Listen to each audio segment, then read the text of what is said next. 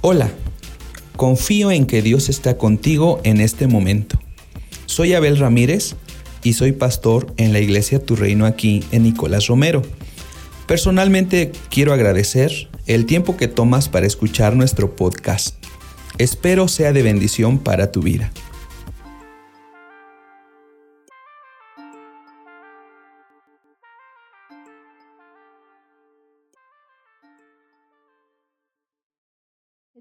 Hablando de Nehemías y recordamos un poco de Nehemías. Número uno es que Nehemías, un resumen rápido, se encontró, bueno, se enteró por ahí que los muros estaban como derrumbados. Ajá. Nehemías se enteró que los muros estaban derrumbados, pero esto no solamente lo escuchó y dijo, ah, pues qué padre, yo, yo de todas maneras estoy muy lejos y a mí no me interesa. No, Nehemías escuchó, le dolió en su corazón ver que su ciudad estaba destruida. Y ante eso, Nemías se puso a orar y ayunar. Y dijimos que este ayuno y esta oración no fue solamente un día, sino fueron cuatro meses de oración y cuatro meses de ayuno aproximadamente. Pero también vimos que se presentó delante del rey e hizo una petición fuera de serie, ¿verdad? Número uno es que lo dejara ir y no obstante con que lo dejara ir y ausentarse de su trabajo, le pidió dinero, le pidió madera, le pidió cartas para pasar libremente, etc. Entonces vemos y leíamos de Nehemías que era un gran líder. Vamos a leer Nehemías 2, del 17 en adelante.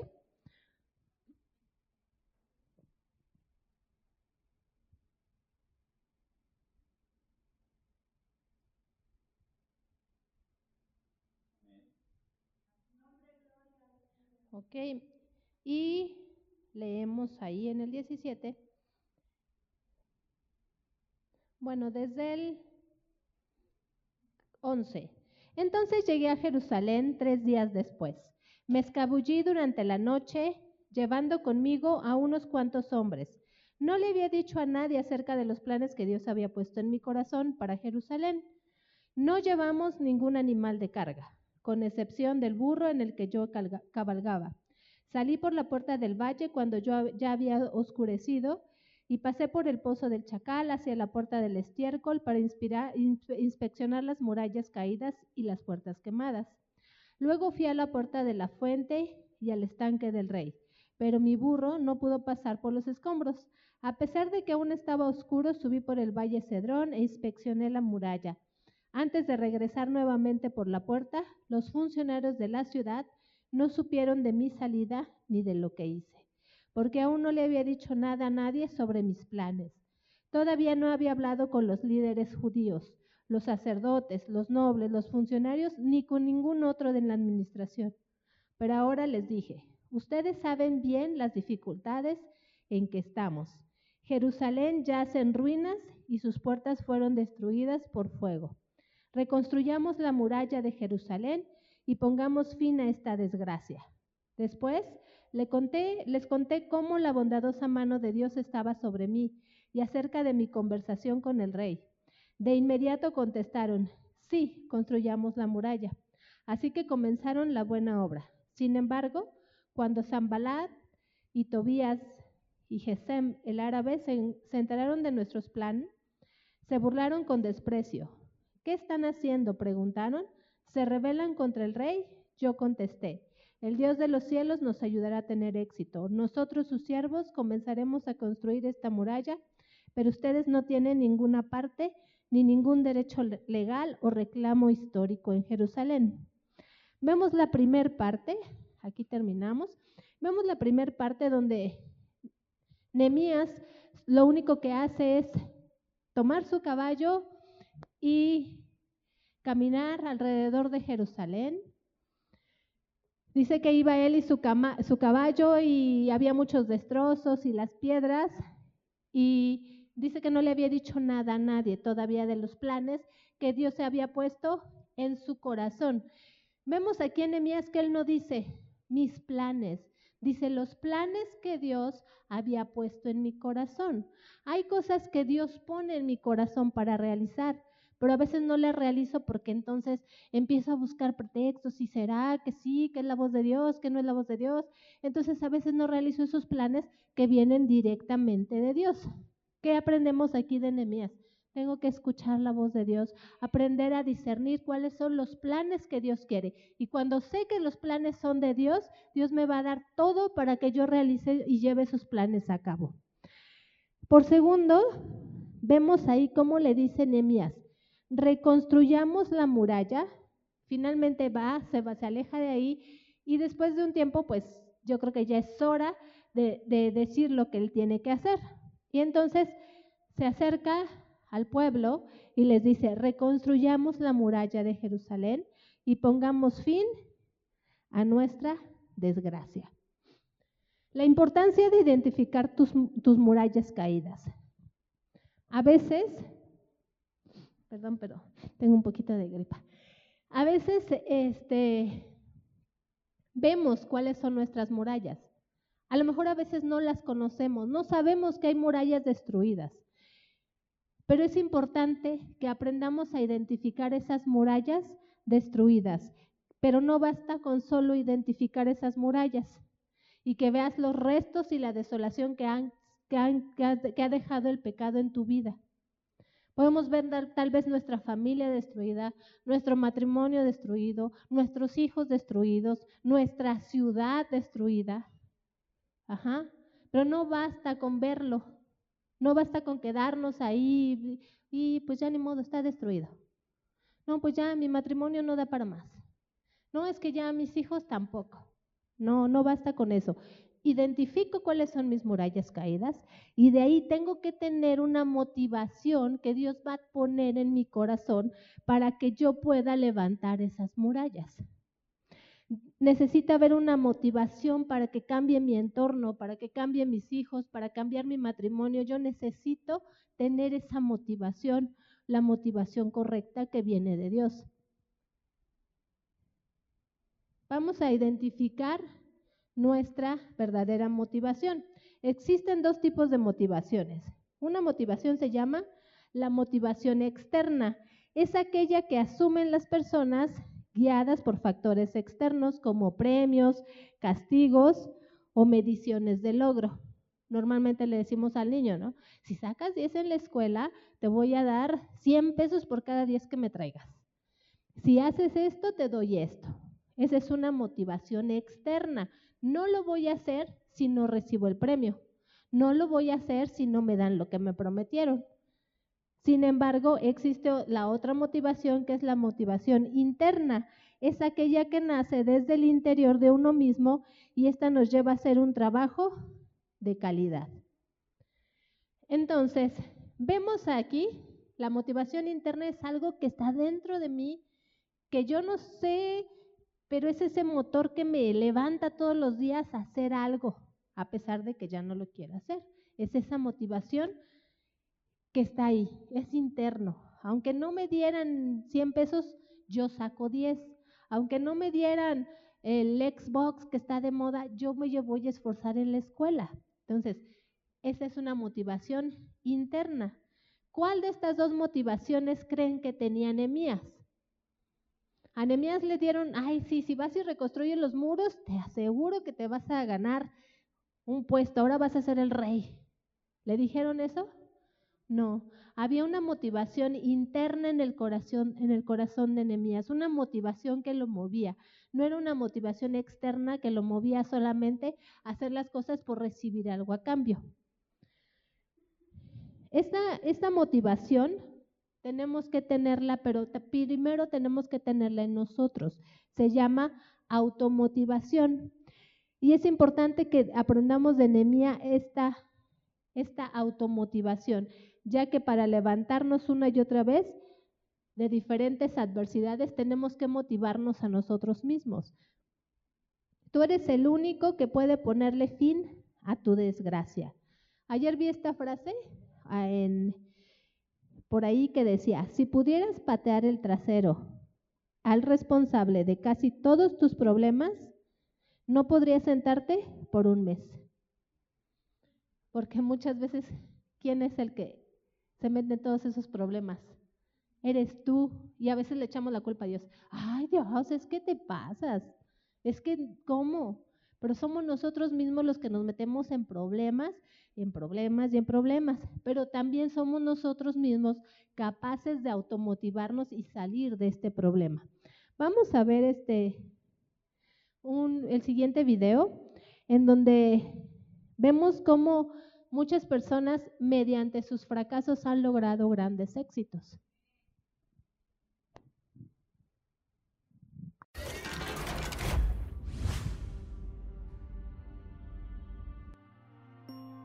Todos, en algún momento, nos hemos sentido estancados, que por una razón u otra, ya sea por falta de dinero, que las personas no creen en nosotros o simplemente no te crees capaz de alcanzar ese sueño tan anhelado, porque te sientes que tu realidad está muy por debajo de eso y nunca lograrás llegar a donde los triunfadores y personas exitosas han llegado.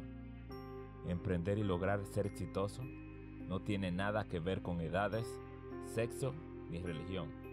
Pero una cosa sí te puedo decir, el camino no será fácil. No le cuentes tus planes a quien no le interesa apoyarte. Escucha al que ha logrado lo que tú quieres lograr, al que estaba alguna vez donde tú estás y logró superar las adversidades para llegar a la cima. Ahora te traigo algunas de las personas, de tantas que hay, que tal vez estaba donde tú estás ahora, o peor. Está comprobado que estas personas no triunfaron por ser extremadamente listas. Eran personas que no dejaban espacio para el pensamiento negativo. Solo miraban hacia adelante y le daba lo mejor de sí. Los errores no lo desanimaban. Al contrario, significaban un paso más al objetivo, experiencia y aprendizaje. Y vamos con el número uno. En sus primeros años, un maestro le dijo que era demasiado estúpido para aprender cualquier cosa. Su primera iniciativa fue vender periódicos y chucherías como galletas y chocolates en el tren. Compraba sin cesar revistas científicas, libros y aparatos, y llegó a convertir el vagón de equipaje del convoy en un nuevo laboratorio. Aprendió a telegrafiar, y tras conseguir a bajo precio y de segunda mano una prensa de imprimir, comenzó a publicar un periódico por su cuenta. Una noche, mientras se encontraba trabajando en uno de sus experimentos, un poco de fósforo derramado provocó un incendio en el vagón. Perdió todo lo que había conseguido. Desde aquí, llevó una vida errante, de pueblo en pueblo, con empleos ocasionales. Se alojaba en sórdidas pensiones e invertía todo lo que ganaba en adquisición de libros y en aparatos para experimentar, desatendiendo totalmente su aspecto personal. Convencido en que su meta profesional era la invención, abandonó el puesto de trabajo que ocupaba y decidió hacerse inventor autónomo, registrando su primer patente en 1868. Estamos hablando del empresario y prolífico inventor estadounidense que patentó más de mil inventos. Durante su vida adulta, hacía un invento cada 15 días. Contribuyó a darle tanto a Estados Unidos como a Europa los perfiles tecnológicos del mundo contemporáneo, las industrias eléctricas y un sistema telefónico viable, el fonógrafo, las películas, etc. Estamos hablando de Thomas Edison. No he fracasado, solo he encontrado mil soluciones que no funcionan.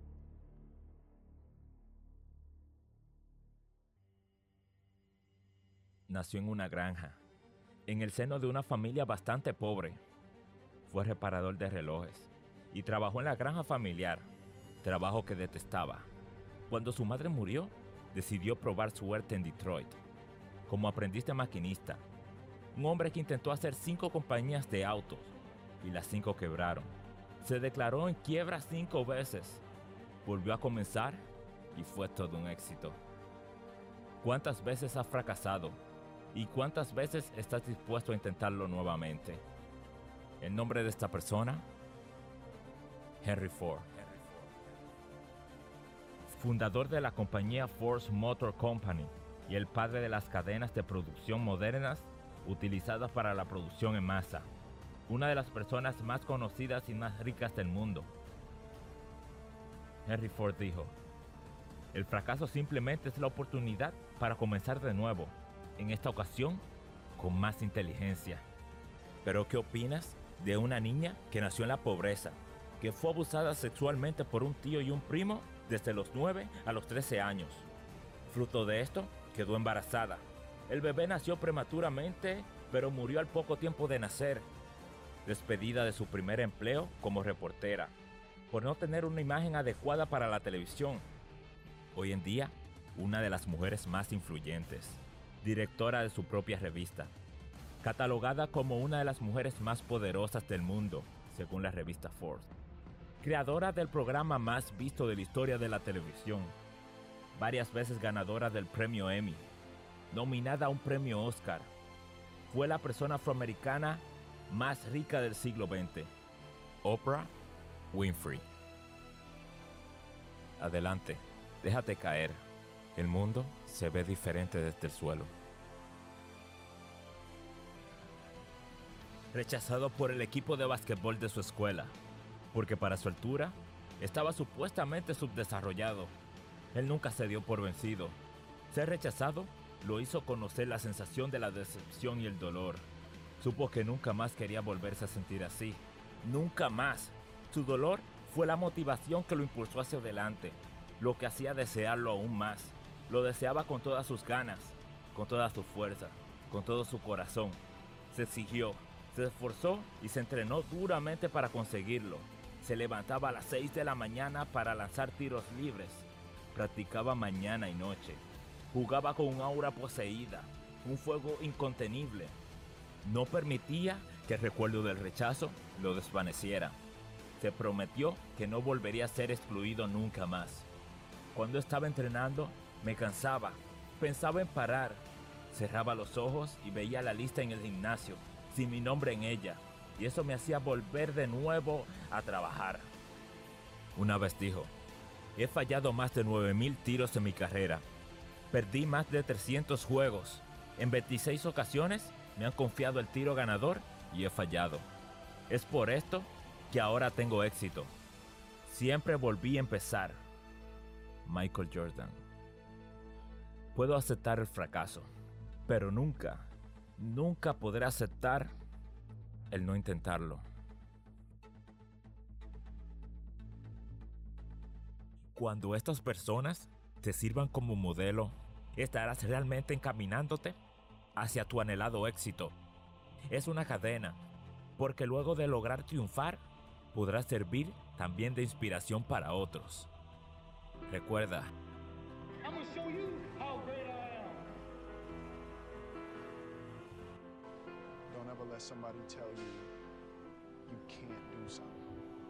Todas estas personas lograron automotivarse.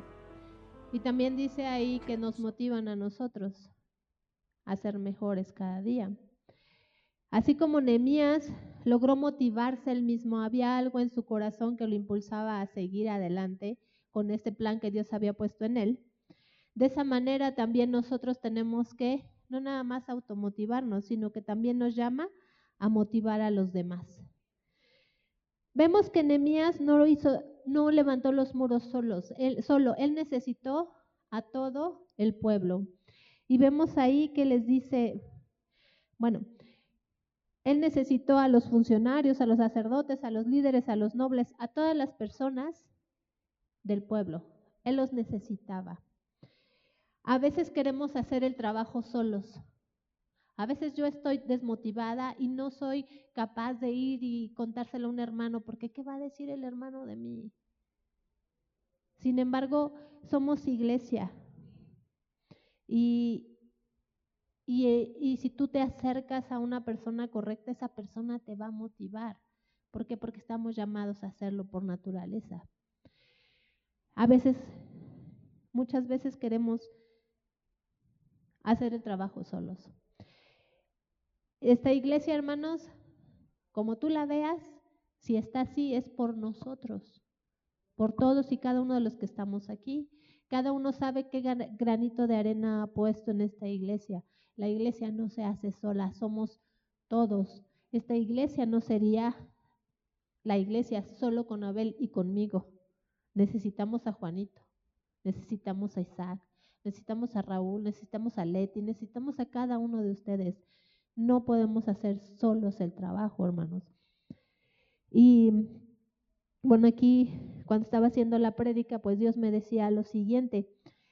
Me decía que los líderes que hay aquí, que reciban una felicitación de parte de Dios y un dedito así, y que les dijera que adelante, van bien, su trabajo. ¿Qué quiere decir esto en Facebook? Me gusta, o sea, que le gusta cómo va. Entonces ya te dio un like el Señor. Sigue adelante, hermano líder.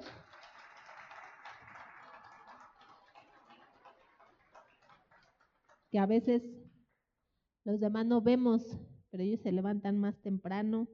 A veces son los que cooperan más en la iglesia, aún más que Abel y yo. Y pero Dios les dice que, like, ¿va? Te necesitamos. Iglesia, te necesitamos. Aunque ya tengamos muchos líderes, aunque ya tengamos servidores, siempre nos vas a hacer falta. Te necesitamos. Busca integrarte a algún ministerio, busca integrarte, busca ayudarnos en algo, porque realmente te necesitamos. No podemos hacer este trabajo solos que es, lo mismo que hizo Nemías. Nemías logró motivar al pueblo, logró motivar a los líderes, sacerdotes y funcionarios. ¿Y sabes cómo lo hizo? Con el puro testimonio. En, ahí mismo en Nemías leímos, después, primero les dijo, vamos a reconstruir el muro. Y ellos pues se quedaron, me imagino que se han de haber quedado. ¿Sí? ¿Será? Y dice, y después les conté cómo la bondadosa mano de Dios estaba sobre mí y acerca de la conversación con el rey. Y de inmediato me contestaron, sí, reconstruyamos la muralla y de inmediato comenzaron la obra. Es importante nuestro testimonio. ¿Qué dice Nemías que hizo? No les dijo, sí, vamos a hacerlo. No, dice él, solo les conté lo que Dios había hecho. Le conté cómo llegué al rey y cómo tuve gracia delante del rey y cómo el rey me regaló la madera y cómo el rey me dio todo para que yo hiciera la obra de Dios. Es lo único que hizo Nemías. ¿Y qué dijo el pueblo? Sí, dice, y de inmediato comenzaron la obra. Es importante nuestro testimonio, hermanos. Cuando Dios permite que atravesemos por alguna situación difícil, como Nemías y vemos que la mano de Dios no se apartó de nosotros, es ahí que nosotros tenemos que salir y animar con nuestro testimonio, con nuestra cara, con la forma en la que somos, que la, que a la persona se les antoje ser cristianos, que a veces estamos luego tan religiosos o tan, ay, no, eso no se hace, ay, es que eso es pecado, ay, es que esto, estamos tan a veces tan religiosos que la gente no se les antoja y en lugar de animarlos a seguir a Jesús, los desanimamos. No, dices que tú crees en Dios y vete la cara que tienes. No, dices que tú crees en Dios y siempre estás que, ay, me duele aquí, ay, ya no puedo, ay, voy al doctor. Ay, tú dices que crees en Dios y siempre estás, es que no tengo dinero, nadie me quiere, mis papás me, me rechazan, este, estoy triste. Y entonces, ¿dónde está nuestro Dios, hermanos? ¿Dónde está nuestro Dios? Nosotros podemos motivar con nuestra actitud, con nuestro testimonio. Pero después de tanta motivación y ya el pueblo, me imagino que ya estaban todos, sí, vamos a reconstruir los muros y tú trabajas por allá y yo pongo esto y yo voy a hacer esto y yo les voy a traer taquitos de chicharrón en salsa verde a los que están construyendo. Yo no sé cómo estaba el pueblo, pero llegaron por ahí, nunca falta, hermanito, el pelo en la sopa. Y entonces en el versículo 19 dice, sin embargo, cuando Zambalat y Tobías se encontraron, se sentaron, mm, ya no se burlaron con desprecio. Nunca va a faltar alguien. Bueno, vamos a leerlo de una vez en el 19.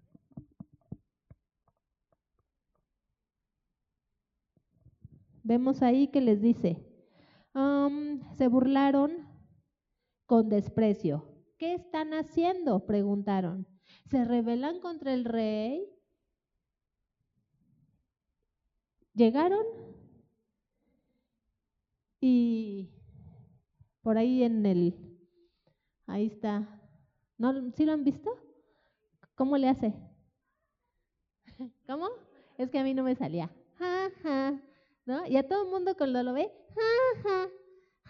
Pues así llegó Zambalat y Tobías. Y los dos llegaron a hacerles. Y empezaron a decirles, ¿a poco van a reconstruir los muros? No me digas. ¿A poco vas a reconstruir tu matrimonio? No me digas. Ay, ¿a poco crees que tus hijos se van a salvar? No me digas. Ajá. Sin embargo, Nehemías contestó, el Dios del cielo nos ayudará a tener éxito.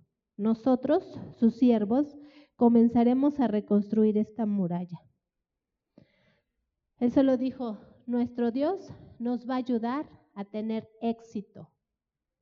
Tu Dios te va a ayudar a tener éxito. Nosotros, Él lo va a hacer. Él me va a dar éxito. Pero no viene solo, hermanos, requiere esfuerzo.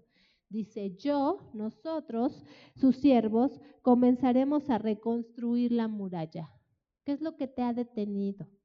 ¿Qué es lo que ha detenido que esa muralla no se vuelva a construir? Pero ustedes no, tienen ninguna parte ni derecho legal o reclamo histórico en Jerusalén. En pocas palabras, el mío les dijo, ¿y ustedes qué? ¿Qué tienen? Nosotros tenemos a Dios de nuestro lado, así es que nosotros vamos a empezar a trabajar. Pero tú, ¿qué tienes? Pero a ti, ¿qué? Siguiente video, por favor. ¿Qué te detiene? ¿Estás cansado? ¿No dormiste lo suficiente? ¿No tienes suficiente energía? ¿No tienes suficiente tiempo? ¿Es tiempo de detenerte ahora? ¿No tienes suficiente dinero? ¿Ese es el asunto? ¿Qué o es lo que te está deteniendo? Las excusas suenan mejor por la persona que las hace. Para de detenerte, de darte lástima, de estar llorando en tus lagrimitas, tus historias, tratando que las personas les muestres tus lagrimitas. Si tú has manejado un Rolls Royce o has tenido un hotel de 7, 6, 7 estrellas, viviendo tu vida al máximo, no me tengas envidia, porque yo me he esforzado para tenerlo. Nadie me ha dado nada, me extendió la mano. Ah, esfuérzate, da lo mejor que hay dentro de ti. El juego empezó, es la temporada, es tiempo para tomar ventaja de los recursos que tú tienes en tu país, en tu comunidad. ¿Tienes un problema con tu vida? ¿Un problema con tu alrededor?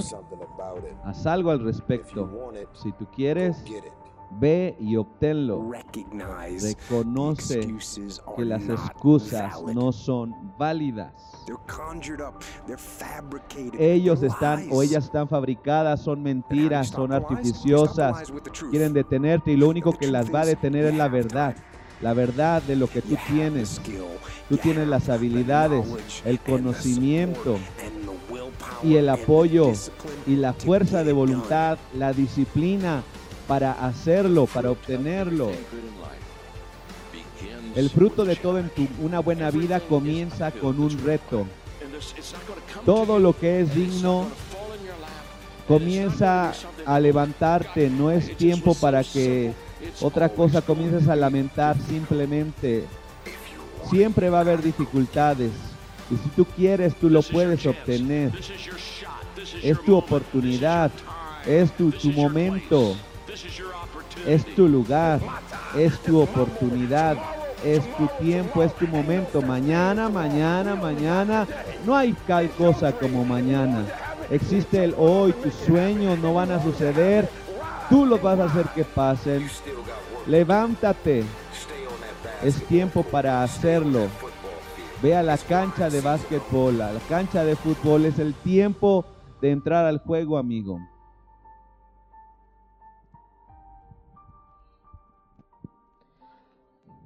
Es el tiempo, hermano, es el tiempo en el que tú te levantes a reconstruir esas murallas. Yo no sé si estés animado, desanimado, si tú estás llamado a animar a alguien más, pero este es el día en el que Dios te dice, levántate.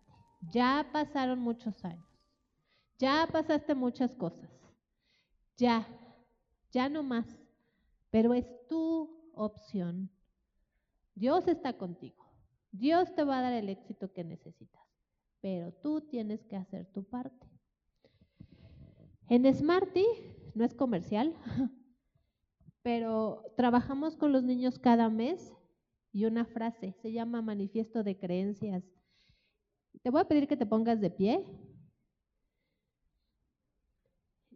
y la repitas con, conmigo y con nosotros. Por ejemplo, la primera dice, esfuerzo.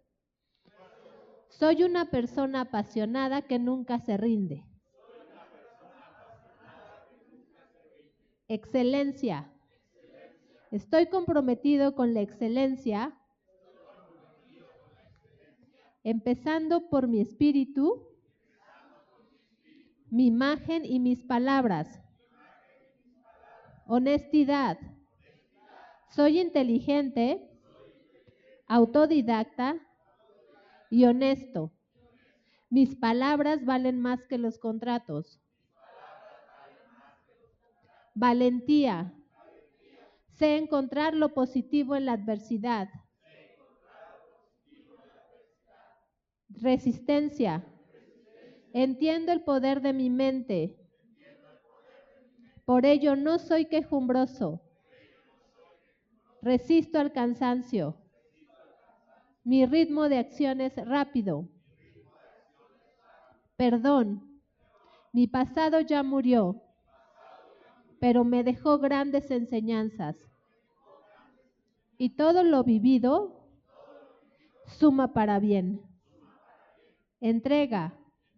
Creo en el poder de dar lo mejor en el momento presente. Entiendo que estar vivo es un privilegio que hoy tengo la oportunidad de sumar valor a lo que toco. Decisión. Creo en el poder de las buenas decisiones diarias. Humildad. Confieso que soy grande en la medida que pueda servir. Éxito. Sé que los mediocres no les gusta que sobresalga, pero mis convicciones son más fuertes que sus críticas. Siéntate, hermano, puedes tomar tu lugar. Todas estas creencias nosotros las tratamos de inculcar en los niños. Cada mes trabajamos con ellos un valor. ¿Por qué? Porque queremos esto. No queremos que ellos se desanimen a la primera. Que saque cinco en matemáticas. No importa. No eres un número. Y está bien, tal vez te fue mal por algunas situaciones, pero eso no quiere decir que no va, que vas a ser un perdedor y que ya toda la vida vas a vender chicles. Y no importa, aunque vendieras chicles, ha habido personas que se hacen ricas de, vendiendo chicles. Eso es lo que queremos, pero también queremos que tú, si no tienes esa motivación, la encuentres y se la pidas a Dios. No sé qué tan animado o desanimado estés. No sé qué tan buen animador seas. A veces tu hijo viene bien animado. Papá, es que ya me saqué seis. Y tú, por lo menos es lo único que haces. Ya lo desanimaste. Cuando tú estás ahí para animarlo, está bien, qué bueno, yo sé que hiciste tu máximo esfuerzo qué tan buen animador eres. A lo mejor tú estás bien animado y bien motivado contigo, pero la gente no se puede acercar a ti porque lo único que recibe es una desvalorización. En lugar de animarlo, lo desanimas. Pero estamos llamados a ser animadores. Y vemos al Zambalat y Tobías y tú aquí eres el único que decides decirle a tu Zambalat y a tu Tobías, cállate, porque Dios está conmigo. Quiero que veas la siguiente alabanza y que vayas meditando y la recibas de parte de Dios y vayas pensando, ve por ahí la letra y recibe estas palabras de parte de Dios.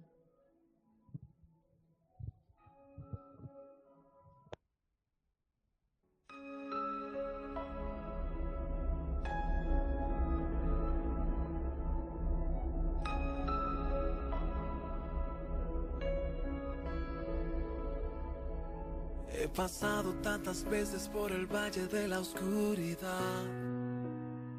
Y te puedo decir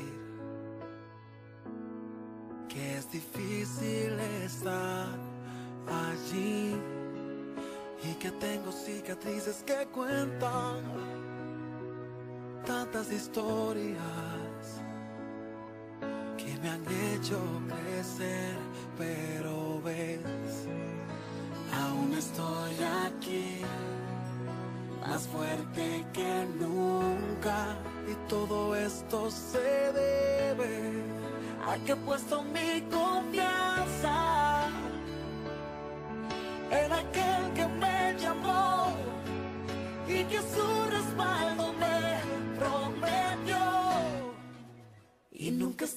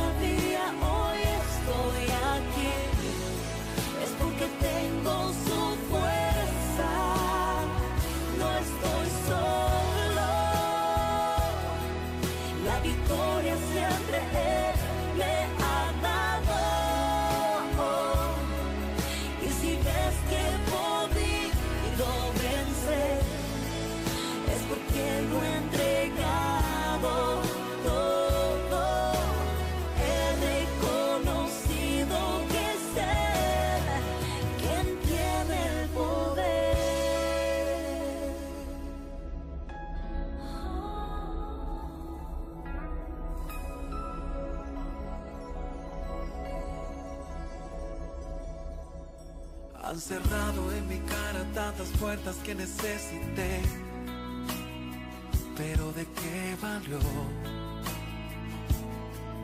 Porque Dios luego abrió muchas más y cada rechazo fue alimentando el gigante que hay dentro, esa fe que no puede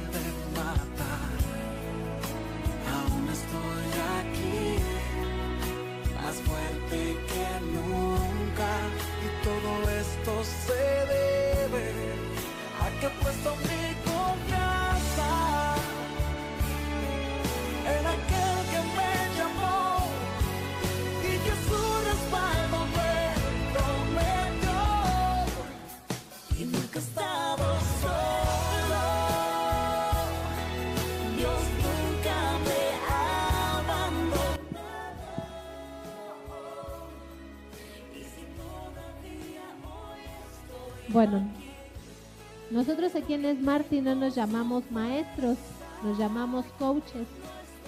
¿Por qué? Porque es importante. Yo no, yo soy el coach. ¿El ¿Qué es un coach? ¿Han visto a un entrenador en- de fútbol americano, de box? ¿Qué hace? Lo aconseja y cuando está ahí, ándale y le da un masajito y le ayuda con los guantes y es lo que nosotros como coaches hacemos. Y ánimo, ánimo, porque finalmente quien va a ir a pelear la batalla, yo no soy, va a ser el niño. Y ahorita yo quiero que tú te levantes y que seas el coach del que tienes al lado. Levántate, levántate. Primero, agarra tu hermano de la mano. ¿Listo?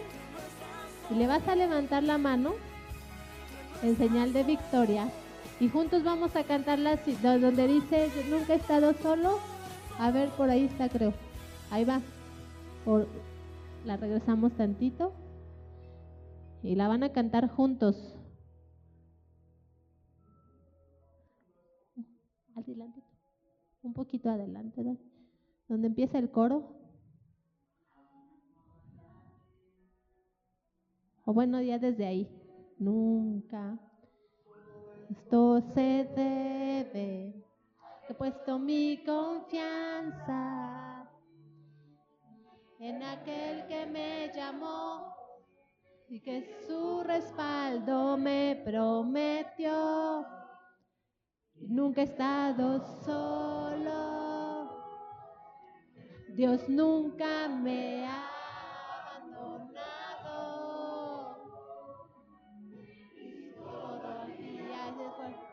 estoy aquí. Que tengo su fuerza. Ahora cántasela. No estás solo.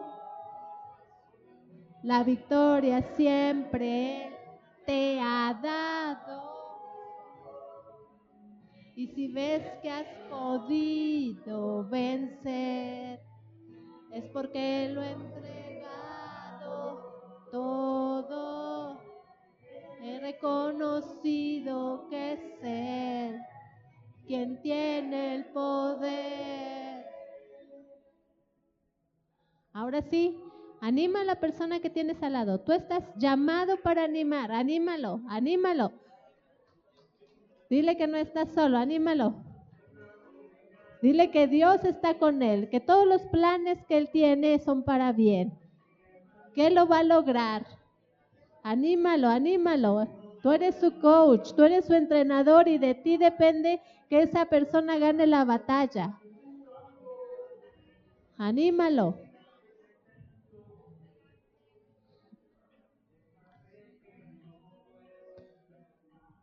Gracias, hermano. Gracias por acompañarnos. ¿Sabes? Tú y yo somos luz y sal en esta ciudad, ante nuestras autoridades como ante los necesitados. Te esperamos cada jueves y domingo, pues juntos somos más fuertes, juntos conquistamos más. Somos tu reino aquí. Y recuerda, Dios quiere y Dios puede.